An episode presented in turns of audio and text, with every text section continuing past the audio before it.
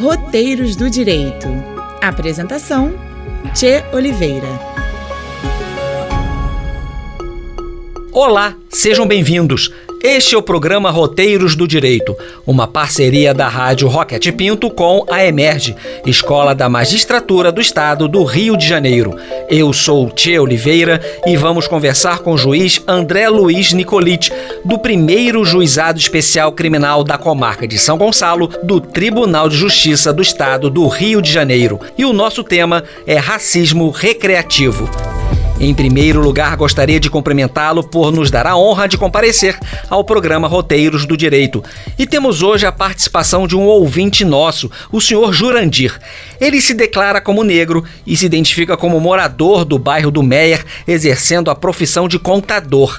A mulher dele é professora de um colégio privado e eles têm dois filhos, todos negros.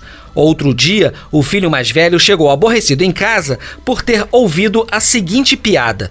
Um menino judeu e preto chegou para a mãe e perguntou: Mãe, eu sou mais preto ou mais judeu? Ao que a mãe não entende a pergunta: Por que, meu filho? Fala, mãe, mais preto ou mais judeu? Sei lá, meu filho, mas por quê? É que um amiguinho meu do colégio está vendendo a bicicleta e eu não sei se eu pechincho ou se eu roubo. Ele quer saber se este tipo de narrativa pode ser considerada racismo ou se a liberdade de expressão, que está prevista no artigo 5, inciso 4 e 9 da Constituição da República, permite este humor, mesmo sendo considerado de mau gosto. Primeiramente, eu gostaria de agradecer essa oportunidade, essa tão tradicional Rádio Roquete Pinto, estar aqui ao lado do Tia Oliveira, falando né, para os ouvintes. E um tema tão importante quanto este, o chamado racismo recreativo. Por que, que isso é importante, Tia? O próprio Freud, quando vai discutir o humor, ele fala muito bem sobre o aspecto agressivo que o humor pode trazer. O humor, ao mesmo tempo que ele é transgressor, porque ele pode ser uma sátira, uma crítica política, social, econômica, ao mesmo tempo, quando ele é utilizado do ponto de vista individual, ele muitas das vezes pode ser também agressivo. E, e, é qualificativo isso, né? Porque ele é uma forma de agressão que passa despercebida. Então, ele é uma forma, de, de certo modo, de violência que passa travestida de modo sutil. Por exemplo, quando você, através do humor, expressa o racismo, as pessoas não taxam isso como racismo e acabam qualificando como humor. Quando na verdade isso não é humor, isso é uma forma de agressão racista que usa dessa técnica do humor ou do pseudo-humor para disfarçar o racismo existente em um certo discurso ou uma certa ideia. Primeiro ponto que a gente tem que estabelecer: é, antigamente todo mundo fala, ah, antigamente todo mundo fazia piada, e isso era normal. Antigamente um monte de coisa existia. A partir do momento que isso hoje é discutido, é esclarecido, as pessoas estudaram, as pessoas percebem o quanto sofrimento você causa nos outros em função da sua piada, você não pode fundar o seu divertimento, a sua alegria, a sua felicidade no sofrimento alheio, principalmente para as crianças. Imagina uma criança, o quanto isso impacta na autoestima da criança que fica ouvindo piada, sendo motivo de piada, de chacota pela cor da sua pele. Então, é óbvio que isso é nefasto, que isso é cruel, que o ser humano, a civilização deve buscar outras formas de rir que não é, da aparência, da cor das outras pessoas, das orientações sexuais ou das religiões alheias, né? A gente tem que buscar divertimento e outras coisas, não nisso. É, então não temos dúvida que isso é algo extremamente prejudicial à saúde mental das crianças, à saúde mental dos jovens e à saúde mental de todas as pessoas como um todo. Né? Isso impacta na, na autoestima. É, do ponto de vista jurídico, esse é um problema sério, né? Porque todo mundo que faz uma ofensa racial a alguém sempre é, usa o escudo de que é uma brincadeira para se livrar da sanção penal, da responsabilidade penal. E o que é pior, muitas das vezes o, judiciário, que ainda não está muito afinizado com o letramento racial, com essas questões, tudo isso, Tia, é muito novo para a gente, né? O respeito à diversidade, a transfobia, a homofobia, a, as pessoas trans, tudo isso, de certa forma, numa mesa de audiência, é uma novidade. Quando a gente estudava para concurso, a gente não estudava essas questões, a gente não foi preparado para isso. A própria lei é, raramente trata da questão de orientação sexual, por exemplo. Então, tudo isso é muito novo para o magistrado. E nem sempre o magistrado consegue se atualizar o suficiente. As escolas de magistratura no Brasil inteiro vêm fazendo esse trabalho, mas, assim, ainda é novo. E por conta disso, às vezes, há até decisões judiciais que acabam não percebendo que esse tipo de argumento, ou seja, ah, era uma brincadeira, não tinha ânimos jocante, ou seja, não tinha a vontade de ofender, e sim era uma brincadeira, isso acaba muitas das vezes gerando absolvições, tolerâncias, né, falta de responsabilização do agente que comete uma atitude racista. Mas isso vem mudando. Né? Houve recentemente um importante trabalho da comissão, que eu até fiz parte, né, a comissão de juristas negros e negras que prestaram uma atuação junto à Câmara, ela foi constituída pela Câmara dos Deputados, para propor legislações né, é, antirracistas. Atualmente, quais são os caminhos jurídicos possíveis para alguém que se sinta atingido pelo racismo recreativo? Primeira preocupação é pré-estatal, digamos assim. É o registro disso de alguma forma, né?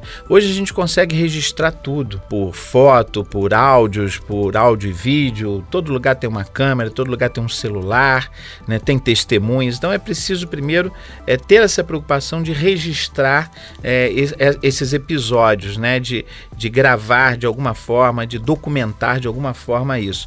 Então, logo você tenha isso, você leva à delegacia de polícia. E hoje nós temos algumas delegacias em alguns lugares do Brasil, inclusive no Rio de Janeiro, especializadas até em questões raciais. E daí você tem o início daquilo que a gente chama da persecução penal. A delegacia vai apurar, vai-se para o Ministério Público, que, ademais de apoiar a investigação, vai fazer o controle externo da atividade policial para ver se não está havendo ali alguma resistência ou falta de acolhimento a questões como é, machismo, como racismo, né, ou transfobia. Então o Ministério Público tem um papel importante nisso, ele tem que assumir esse papel. E por fim, o Judiciário, né, que que, chegando nele, as ações penais, deve tratar com seriedade, com sensibilidade e, e se atualizar naquilo que a gente chama de letramento racial. Tchê. O grande problema é que ninguém entende nada sobre as coisas de preto nesse país. Ninguém lê autores pretos, ninguém conhece a história da África, ninguém conhece filosofia africana, é, embora isso tenha sido tão importante para a construção do nosso país, seja a construção jurídica, política, histórica, cultural. E se conhece muito pouco sobre isso. E, e, é fundamental, e a Escola da Magistratura do Rio tem um papel importante nisso. Hoje ela tem o primeiro fórum permanente né, de direito e relações raciais, que busca exatamente trazer para esse debate temas importantes como as questões raciais. Né? E, e isso se, seguramente é fundamental para um judiciário mais antenado com, com esse tema, que é um tema cotidiano. Né? É o tema da abordagem policial arbitrária todos os dias por recorte racial, é o tema do reconhecimento fotográfico, são os crimes contra as religiões afro-brasileiras, enfim, são as comissões de heteroidentificação por discussão de cotas raciais. Então, hoje, a pleia de, de assuntos que tem é, que são submetidas ao judiciário e que precisam de um letramento racial é fundamental. As pessoas, muito intelectuais brancos, pessoas preparadas, etc., me perguntam, vêm me consultar, mas, professor, afinal de contas, como é que é isso? O que é pardo? O que é negro? Como é que eu me dirijo a uma pessoa negra? É preto, é negra, é escurinho, é pardo, né? A questão do pardo é algo que tem que ser estudado, né?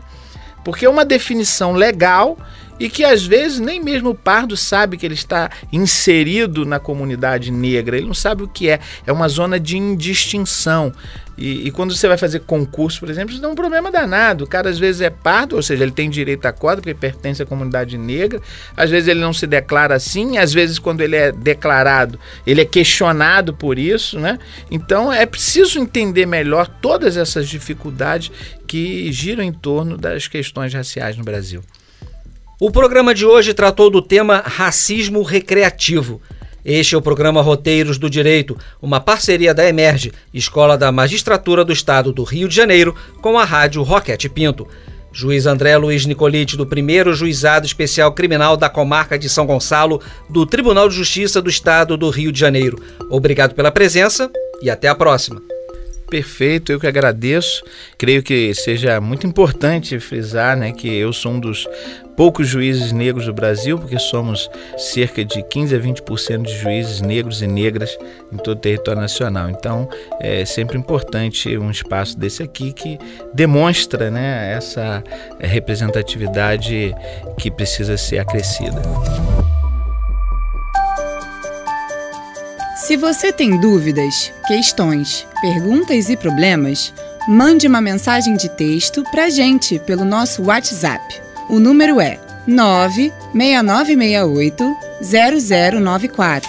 Repetindo, 96968 0094. Não esqueça de colocar seu nome completo, bairro e cidade onde você mora, além de um telefone para contato. Mas atenção! Só valem mensagens de texto. Áudios não serão válidos. A resposta virá através de mais um podcast do Roteiros do Direito.